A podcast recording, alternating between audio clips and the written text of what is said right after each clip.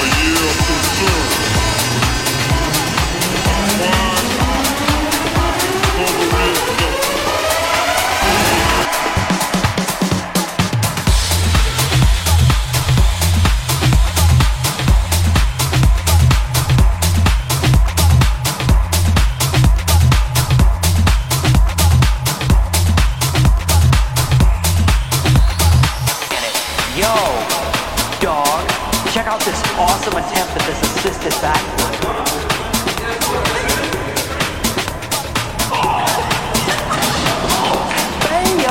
That's my new thing. Fail! That's not the thing. But this attempted flip was a fail. Now, the original video was relatively hidden, but I guess the guy submitted it to Fail Blog, and now it has over a million views. But most of the comedy comes from the poor dude over here, who gets kicked in the head and then busts his face on the fire extinguisher. Fire, ex- fire, ex- fire, ex- fire, extinguisher.